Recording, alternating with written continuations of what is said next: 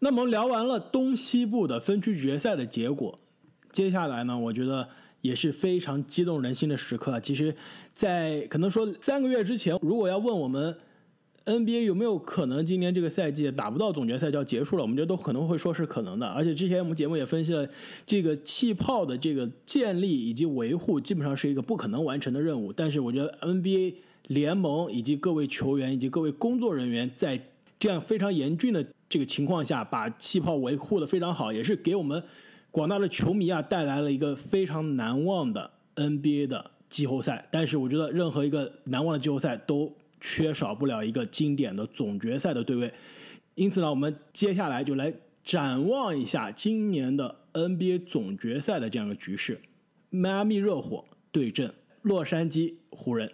那在我们给出我们对于这个总决赛的这个预测之前啊，跟之前一样，我们也分别来分析一下两边的球队的优势、劣势以及 X 因素。那我们先看一下今天刚刚晋级的迈阿密热火吧，你们觉得？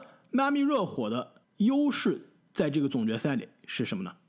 那我觉得热火队其实对阵湖人来说啊，它的优势点可能也是唯一的优势点啊，就是他们的替补阵容的攻击力相对于湖人来说可能会更强，而且他们的外线投射的稳定度可能会比湖人啊要更稳定一些。我非常同意啊，我想你。想提到的几个球员，应该就是像德拉季奇、西罗和邓肯·罗宾逊这样的外线投手。另外，我想补充一点，可能不能说是一个巨大的优势，但我觉得热火这边为全联盟最强侧翼所准备的这个锋线防守啊，可能也是占优势的。那么，不仅仅是有当年总决赛防老詹防得很好的伊戈达拉，还有克劳德，包括吉米·巴特勒。这样的锋线大闸，那么对位上老詹，我相信可以在一定程度上去限制他。我非常同意正经的这个观点，其实这也是我想选择的迈阿密热火的在这个系列赛中的优势，就是他的进攻的确是有多样性，但是我觉得这个系列赛两边比的应该是防守。我觉得迈阿密热火在锋线的防守上的这个多样性、这个灵活性是非常的可怕的。吉米巴特勒。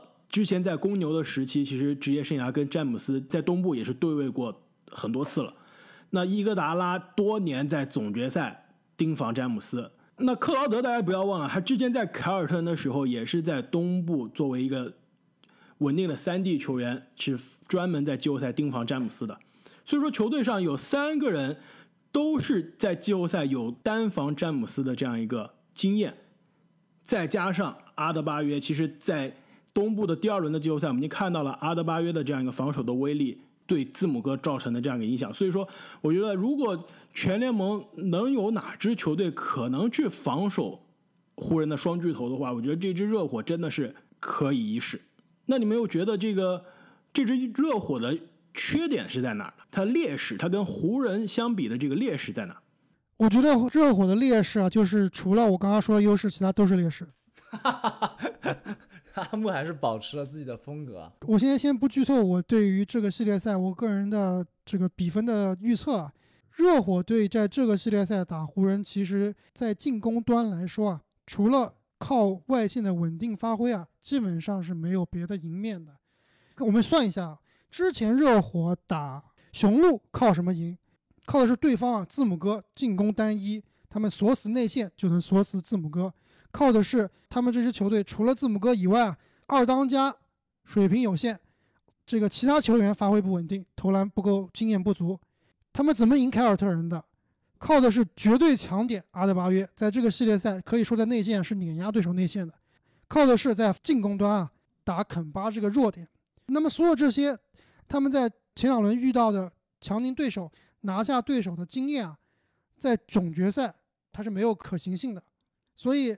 在进攻端，我觉得这支热火队还是可能会遇到很大的麻烦。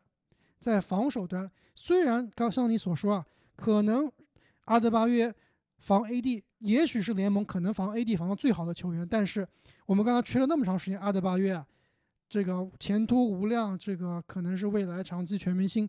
但是真正和 AD 放在一起比的话，阿德巴约和 AD 那真的不是一个级别的球员。之前有一期节目开花有说过，如果让一个艺术家来想象一个最适合防字母的，那他想象出来的人可能就是阿德巴约的模样。那我觉得同样的道理可以用在 AD 身上，但是很可惜的就是阿德巴约可能在各个方面都弱于 AD，甚至可以说是一个弱化版的 AD 啊。所以在上一轮季后赛是一个强点的阿德巴约，可能下一轮季后赛会变成一个弱点了。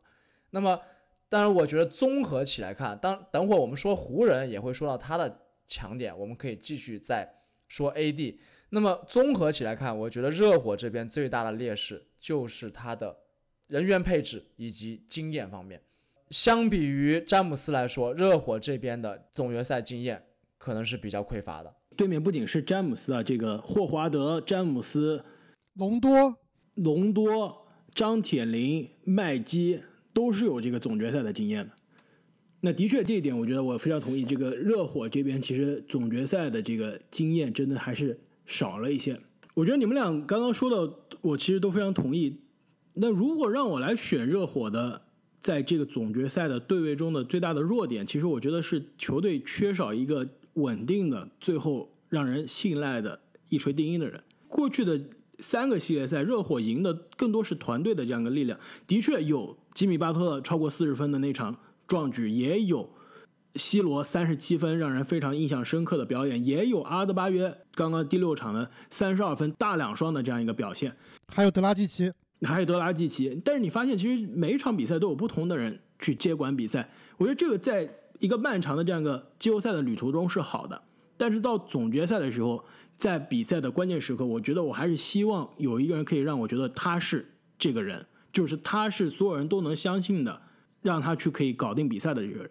我觉得这个球队到底是谁呢？是吉米巴特勒吗？还是德拉季奇吗？我觉得我是没有弄清楚，我也不知道球队有没有弄清楚。我觉得到总决赛的这个时刻了。还是球队需要一个绝对的老大的、绝对的这样一个第一人呢？可能印象中、历史上任何一个总冠军的球队中，真正是纯团队夺冠的，真的就像阿木所说，就是零四年的活塞。除了那支球队之外，我觉得想不到哪一支球队是你不知道这个总决赛的这个球总冠军球队说谁是老大的。但是那一支活塞当年也有以关键时刻大心脏为闻名的比卢普斯。没错，这点我非常同意，也是最后的总决赛的 MVP。我觉得团队篮球非常的好，我非常的欣赏团队篮球，也支持团队篮球。而且热火的这个胜利，也是再次证明了团队篮球在现在的这个巨星的时代，在巨星抱团的时代还是有它的价值的。但是在总决赛的舞台上，我还是相信有一个绝对巨星，有一个绝对当家老大的这样一个球队。所以说，我觉得如果非要让我选这支。热火的弱点的话，我觉得就是他没有一个明显的球队老大，可能既是他的优势，但我觉得在总决赛上，这个可能会作为一个缺点被放大。那么聊完了热火在总决赛对位中的优势和劣势，那我们再聊一下湖人这边的优势和劣势。你们觉得湖人的优势是什么？那湖人的优势就有很多，但是最明显的也是大家应该都知道的优势，就是他们拥有 The Goat。哈哈哈哈哈！引战高手之一吧，The Goat 之一，勒布朗詹姆斯。勒布朗詹姆斯就是赢球的保证，就是总冠军的保证。而且他身边也有一个可以说是老詹这么多年来啊，能力最强、最可靠的一个帮手。我打岔一下，其实这个话题我们在赛季展望的节目中，应该是二人转的节目中，我们当时说过这个话题。我们当时说浓眉是不是詹姆斯搭档过的最强的队友？当时我记得有一个网友的留言，我印象非常深刻。他说的其实非常的精确。他说，从能力上来说，应该是德文韦德；从职业生涯的总成就上来说，应该是骑士最后时期的这个鲨鱼。我觉得他说的其实非常的准确，而且非常的到位。但是如果我们换到现在来看，一年之后了，你觉得安东尼戴维斯有没有潜力去挑战韦德这个前詹姆斯最强队友的这样一个称号？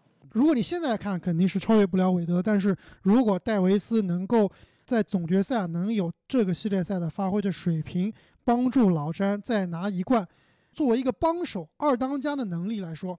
我觉得安东尼·戴维斯是超过韦德的。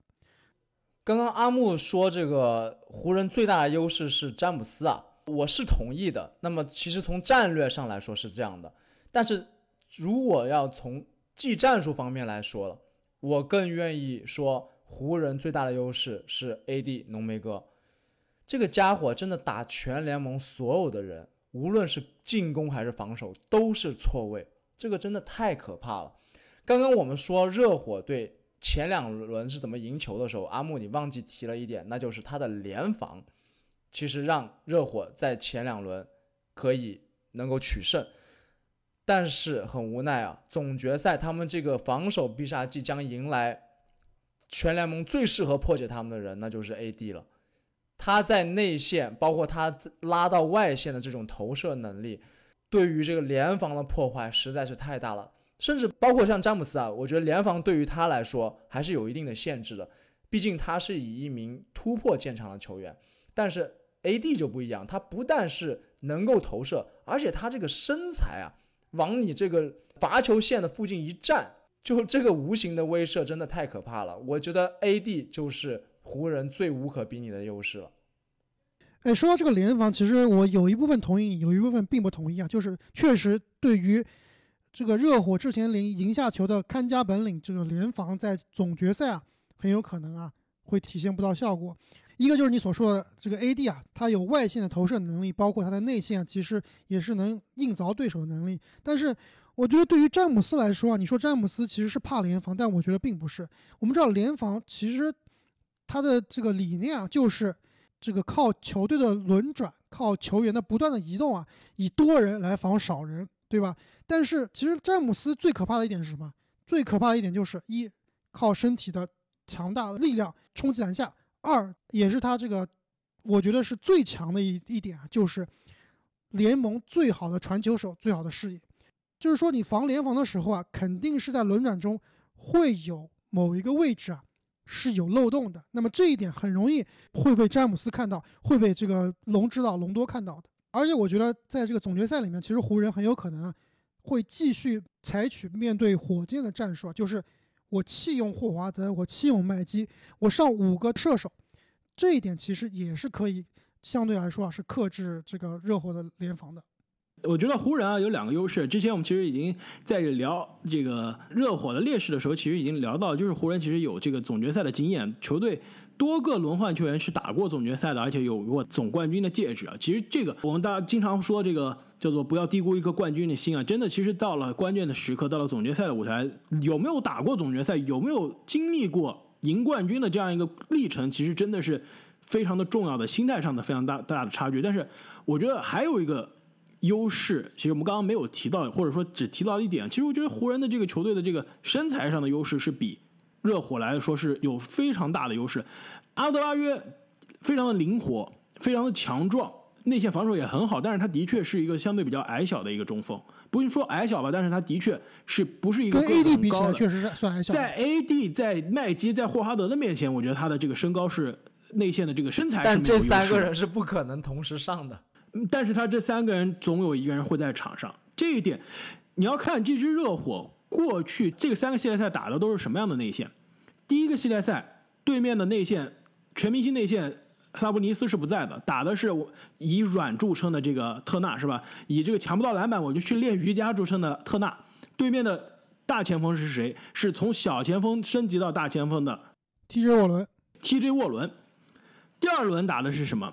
第二轮打的是字母哥。那字母哥可能说是球队真正的意义上的中锋了，因为球队真正的中锋。大洛克洛贝大洛是也是以软著称，也是根本抢不到篮板，基本上是作为一个中锋的身材打的是一个三 D 的射手。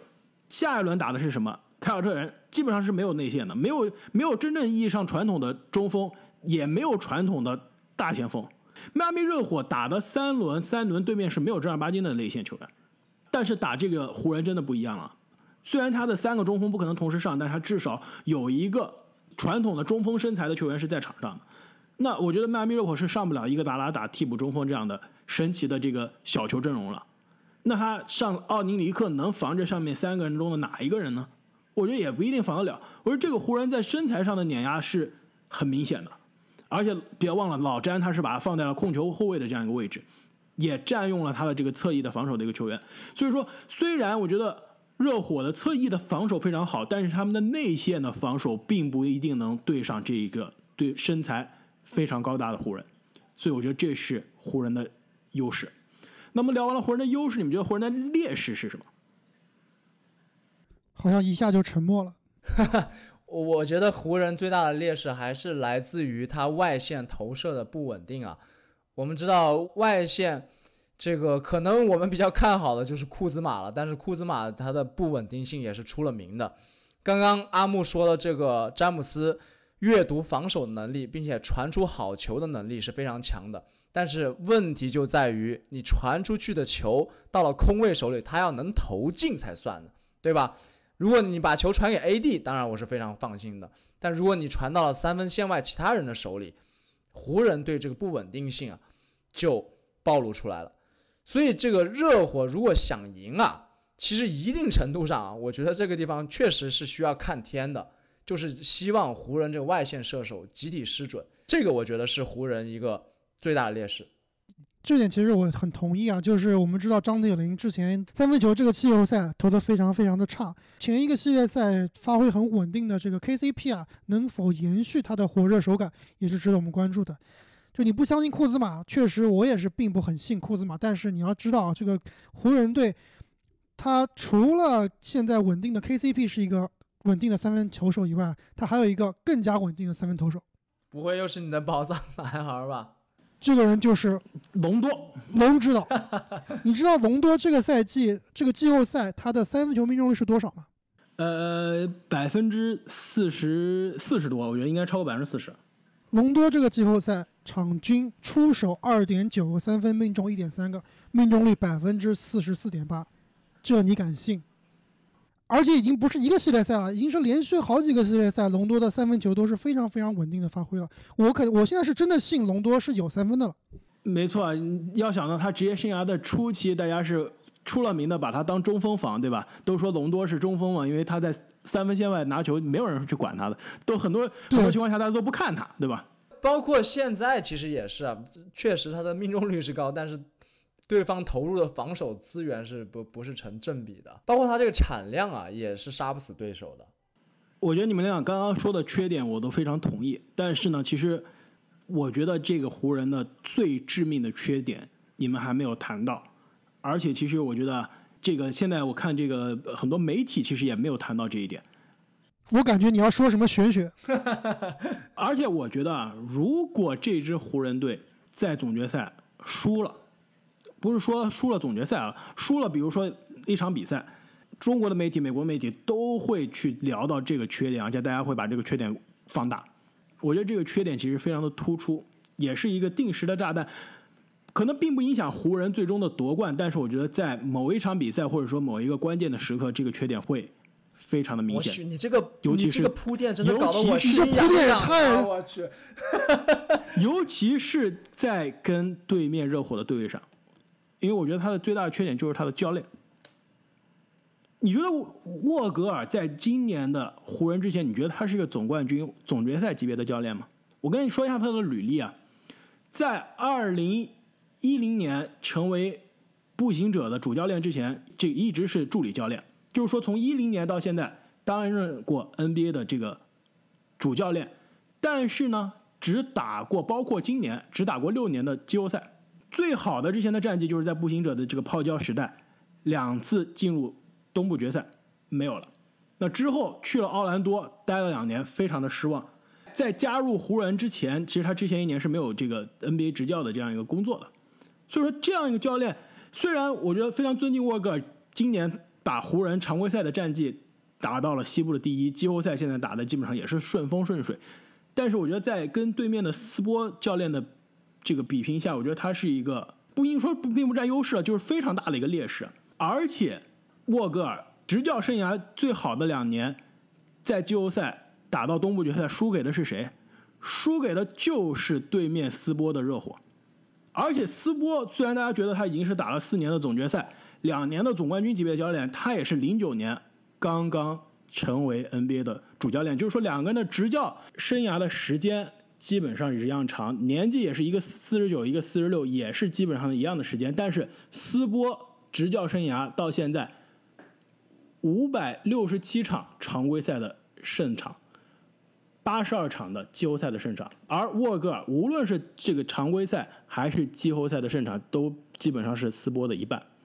所以我觉得两边球员的对位非常关键，但是主教练的对位，就正如我们刚刚分析的东部的这个斯波和斯蒂文森的这个对位啊，我觉得在总决赛教练的对位也会非常的关键。但是湖人的沃格尔这边真的是要跟对面比是差了一个档次，不止一个档次。我一定程度上是同意开花的观点的，沃格尔肯定是不如斯波的。之前我们还夸过斯波的这个执教，但是。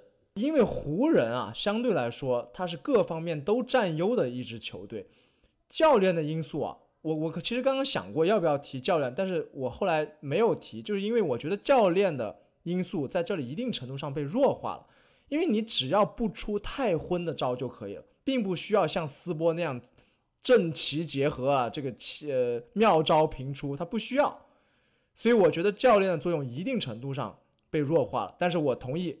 这个肯定在某种程度上会对比赛的走势有一些影响，这点其实我也是同意正经的。就是沃格尔，其实这个教练我之前也是并不很看好的，但是在这个季后赛里面，他的发挥其实是超过了我的预期的。就拿他敢多用我的这个宝藏少年克鲁索，敢少用库兹马，重新激活隆多和霍华德。没错，重新激活隆多和霍华德。在对阵火箭的系列赛，能够整个弃用中锋，这一切的变阵其实都是在我看来是超过对他之前的预期的。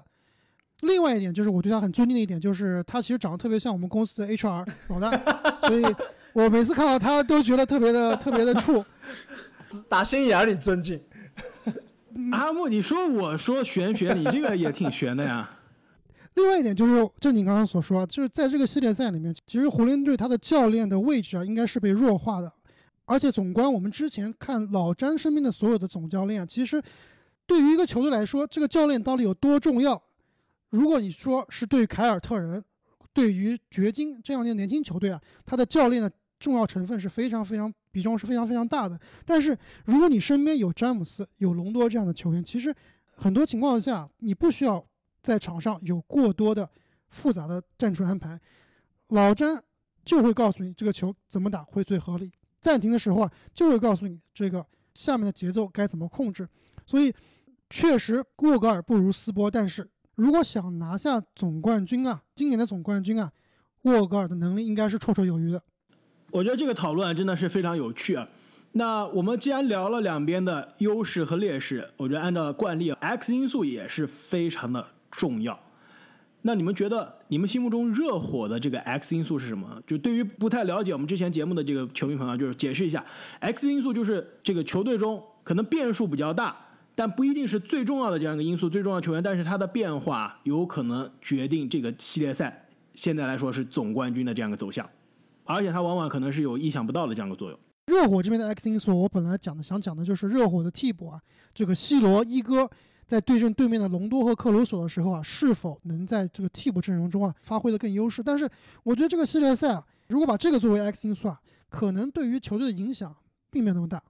我这里想提的 X 因素啊，其实就是可以说是热火的当家球星吉米巴特勒在总决赛的发挥。哎，阿木，我们居然想到一块儿去了。那为什么这么说呢？就是之前的两轮。吉米巴特勒总体来说呢，其实发挥的还是比较稳定，也是偶尔有一些啊令人惊艳的发挥。但是到了总决赛，如果热火想赢球，吉米巴特勒的发挥是跟季后赛之前的比赛啊一样的话，我觉得热火是没有任何赢面的。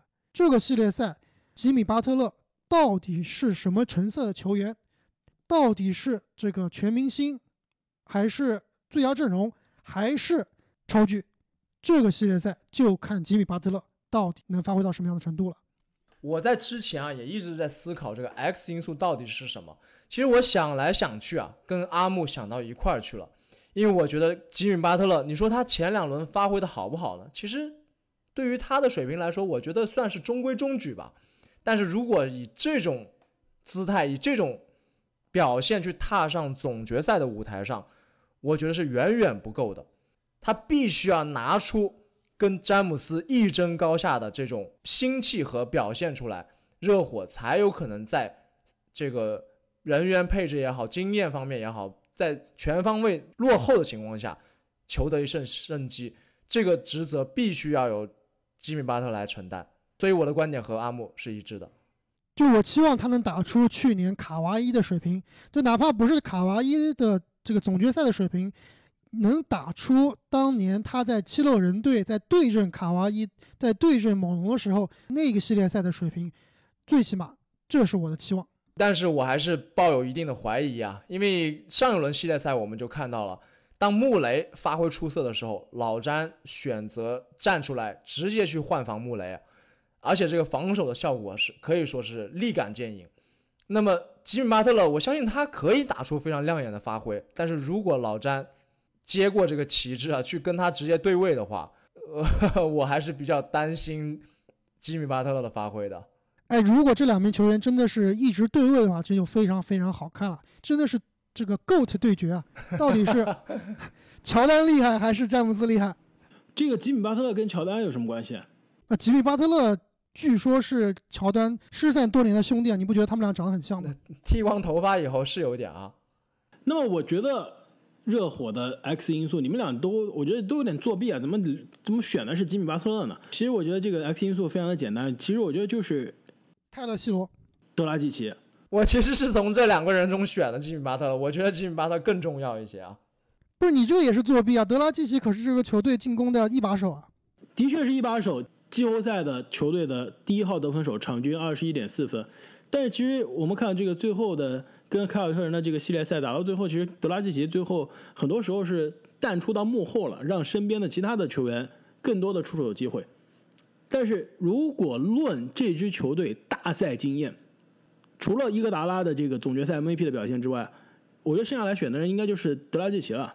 他毕竟是两年之前。带领斯洛文尼亚队以及年轻的少年卢卡横扫欧洲，获得欧洲冠军的球员，而且他在 NBA 有多年的这样一个比赛的经验。我觉得他作为球队的大脑，包括现在已经承担起了球队的这个外线第一得分选项的这样一个角色，我觉得他的发挥其实某种程度上决定着这支热火至少在进攻端，在这个总决赛的舞台上将会有多么的流畅。如果德拉季奇能延续今年季后赛的这样一个手感，打出这个准全明星的水平，而且不要忘了，他职业生涯之前是进过 NBA 第三阵容的，他是一个最佳阵容级别，而且前 NBA 全明星的球员。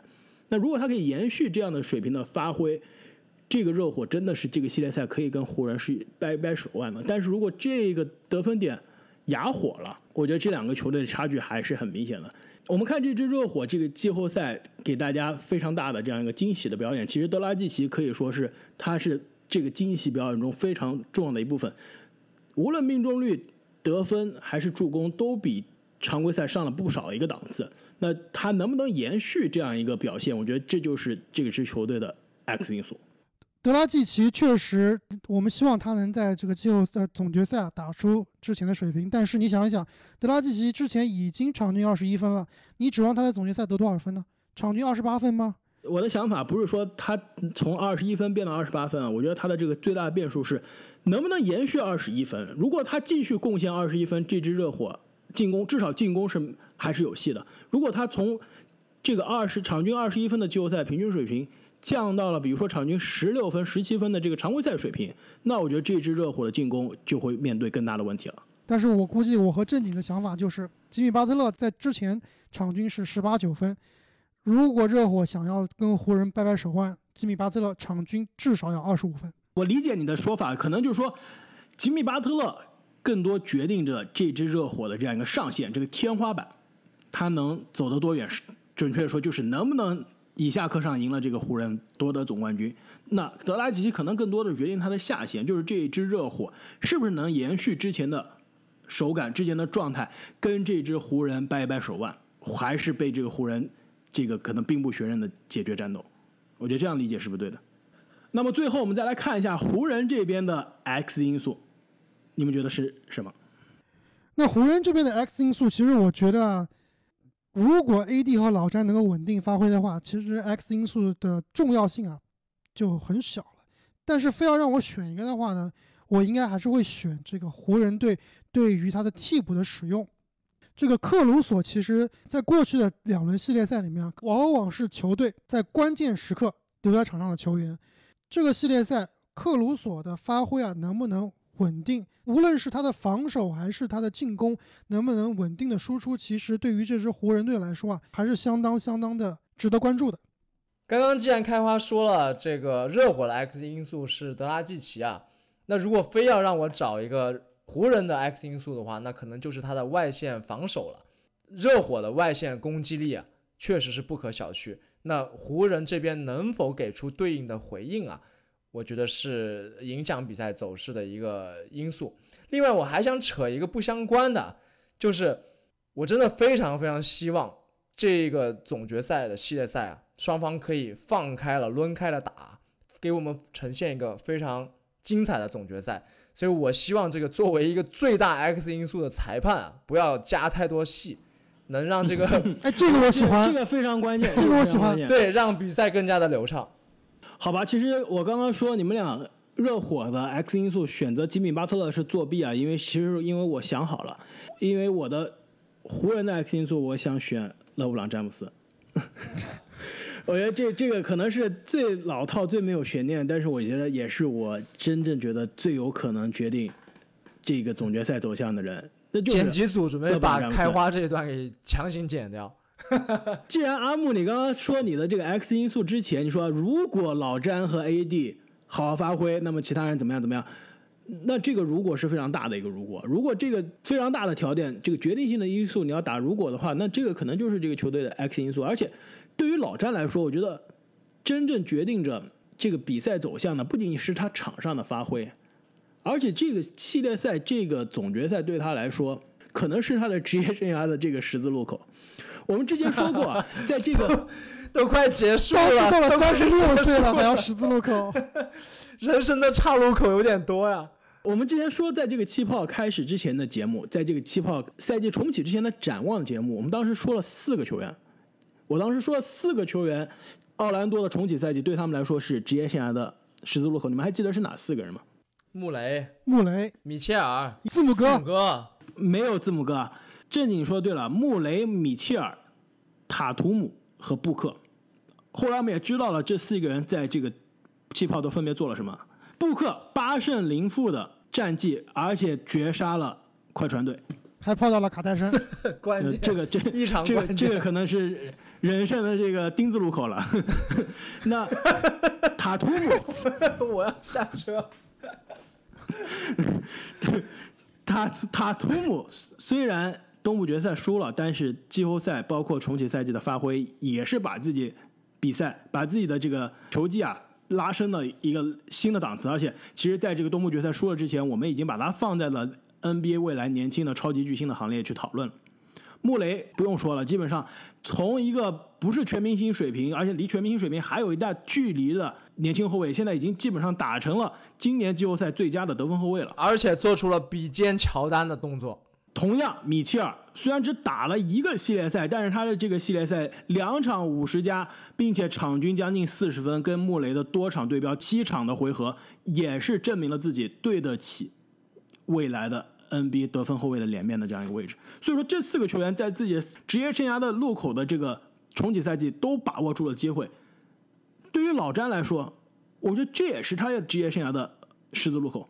虽然过去基本上每年进入季后赛都能进入总决赛，但是职业生涯其实现在看来，三个总冠军跟帮主的六个戒指还是有非常大的距距离。虽然詹姆斯和乔丹的谁是 NBA 历史上第一 GOAT 的这个讨论永远不会停歇，但是如果詹姆斯今年疫情三四月份在家里面看了乔丹的那个纪录片之后，我觉得他应该心里面暗暗的去想，我就是要成为这个人，我就是要成为这个退役了、离开了 NBA 之后，还给这项运动、给这项运动的全世界的球迷留下那么大遗产的一个人，我就要成为下一个乔丹。不一定去超越乔乔丹，但是我就要成为下一个乔丹。而且他的职业生涯的轨迹也是沿着他儿时的偶像迈克尔乔丹的这个轨迹所进行的。那今年的这个季后赛，今年的这个总决赛就是他再一次接近乔丹的最重要的这样一个机会了。你说这个轨迹一样啊，我觉得还是有很大的不同的。但是我非常同意啊，这个冠军对于詹姆斯来说异常的重要。所以，如果非要让我去选啊，我觉得詹姆斯就应该是这个总决赛的 X 因素。他的发挥不仅是决定着总冠军的归属，也是决定着他的职业生涯历史地位的这样一个归属。那我们这个总决赛的这个展望，一下子聊就聊了非常多啊。最后。我觉得也是大家非常期待的，就是我们对于总决赛结果的这样个预测。虽然现在看来，今年的这个重启赛季真的是意外不断，我们的预测基本上可能趋势是对的，但是这个比分是没怎么预测对啊。但是我觉得现在还是要逼着大家来做一个预测啊，这个总决赛总比分、总冠军以及总决赛 MVP。要不我先来，我觉得湖人四比二总冠军、总决赛 MVP。安东尼·戴维斯。那我虽然非常喜欢这支热火队，但是面对强大的湖人啊，我可能要给出我今年这个季后赛最极端的一个预测了：湖人四比零横扫热火。总决赛 MVP 克鲁索。你你这是说唱的还单压的？总决赛 MVP 跟你一样，安东尼·戴维斯，浓眉哥。哎，这个选择非常有趣啊。看，我们都是非常看好浓眉在总决赛对位中的这样一个发挥。这个在历史的滚滚长河中啊，总有一些人选择站在大多数人的对立面。他们有的时候会被历史的洪流所淹没，那有的时候他们可能成为那少数真理的掌握者，成为了历史的弄潮儿，是吧？你说的是查尔斯·巴克利吗？那么今天我可能就要。这个正经要成为篮球界的贝利了，可能我就要这个步爵士的后尘啊。那么既然你们两个人都选择了湖人，那我不如抛开这些所有的对位，抛开这些所有我们觉得谁强谁弱这种这些想法，那我就是站在热火这边，那么我就要压热火四比三，在抢七决胜中真正的赢了一回。击败这支强大的湖人队，夺得他们的总冠军。我喜欢你这个预测，而且我特别特别期待啊，你的总决赛 MVP 会是谁？因为之前我们也聊过这个话题啊，就是如果要是选一个热火的总决赛 MVP，其实还有点难选。没错，对啊，这就是我刚刚说的热火最大的缺点啊。这个到底是谁呢？谁会是扮演这支热火的零四年的比卢普斯的角色呢？我觉得不一定是半联比卢普斯啊，我觉得热火的总决赛 MVP 很有可能跟当年伊戈达拉的情况非常类似，就是一个突然升起的一个我们之前都没有想到的人，克劳德。首先我想做一下排除法，就是首先排除阿德巴约，因为阿德巴约在跟 AD 的对位中占不到任何的优势。其次排除。克劳德跟伊戈达拉，因为他们俩首先啊，在进攻中不可能大放异彩了，而且在防守中不像伊戈达拉那一年的情况，是一个单人去承担起防守詹姆斯的重任。没错，他们的时间可能会相互这个影响，就是时间也并没有那么的稳定。没错，然后我想再排除德拉季奇，因为刚刚我们说了，德拉季奇是热火队的这个地板啊。就是他可能会打出很稳定的发挥，但是他如果这支热火真的战胜了湖人，我相信他一定不是最爆炸的那一个。那么最后两个人选就落在了吉米巴特勒和西罗的身上。那么 我觉得在跟詹姆斯的对位当中，你要说是双 MVP 吗？那么在跟詹姆斯的对位中，吉米巴特勒我们刚刚说了 X 因素，他可能会比上一轮系列赛。打得更好，这支热火才有希望。但是我认为还不够，只有 C 罗场场爆发出三十七分那样的表现才有可能。所以我决定把 FMVP 押宝在 C 罗的身上，做出这一轮整个季后赛我最疯狂的预测。就正经，你什么时候出书啊？我要去买你这本书。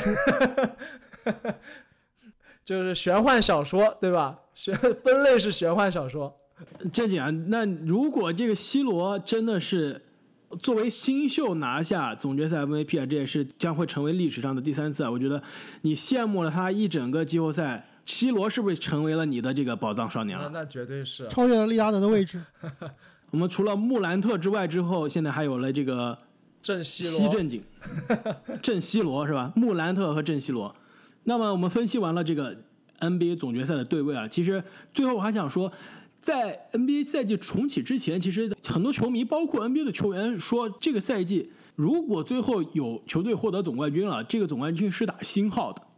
就是因为这个赛季特别的特殊，有疫情，有这个气泡，还有有些球队因为各种各样的原因阵容不齐整啊，有可能这个总冠军打了星号就意味着它是有水分的。但其实我我想问一下你们俩，你们要看了季后赛打到现在，无论是热火还是这支湖人最后夺冠了，你们觉得这个总冠军是有水分的吗？我不知道你说的这个水分是什么意思啊？今年的冠军要打星号，这个星号到底是谁来定义啊？我看到或者我听到的一些这个联盟的顶尖球员。他们把今年的这个季后赛和总决赛的定义啊，都定义成了可能说是历史上最特殊，也是最重要、最困难的一个总冠军。所以这个含金量，在我看来也是非常非常高的。就是你一定要克服啊千万种困难，做到极其的自律，以及心内心要足够的强大，包括你的技术、你的团队合作，都要发挥到最高层次。才能够坚持到现在。我们知道，这个现在以今天来算，应该是从这个气泡开始，已经将近九十天的时间了。很多球员这个九十天啊，特别是吉米巴特勒，他可能九十天都没有见过自己的家人了。这样一个考验，其实我们这个普通人其实是很难很难能想象得到的。所以我个人是觉得，这个总冠军绝对是含金量非常非常重的一个总冠军。我非常非常同意啊！今年的总冠军真的是要克服非常多的困难，而且从精彩程度上来说，今年的季后赛绝对不输任何一年的季后赛。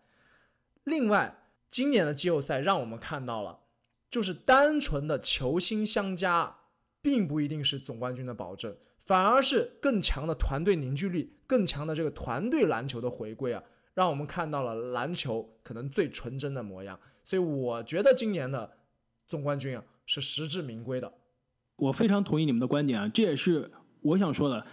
如果说这个 NBA 的总冠军放在历史的长河中，让我们从未来倒退往回看啊，的确是打星号的。但这个星号不是指的这个总冠军有水分，而是这个总冠军。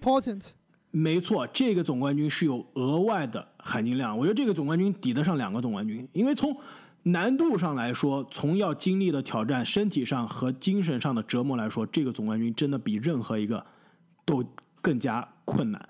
我觉得在此，我们也应该作为球迷啊，向这些 NBA 的这些球员表达尊敬。正如刚刚阿木所说，九十多天离开家、离开家人，像包括海沃德啊，放弃了跟自己的这个呃新生的这个孩子见面的这样一个机会，留在奥兰多气泡去打球。我觉得这些球员的职业精神。非常值得大家尊敬，而最后将捧得奥布莱恩杯的这个球队，他们的努力也会永远被所有的球迷所铭记。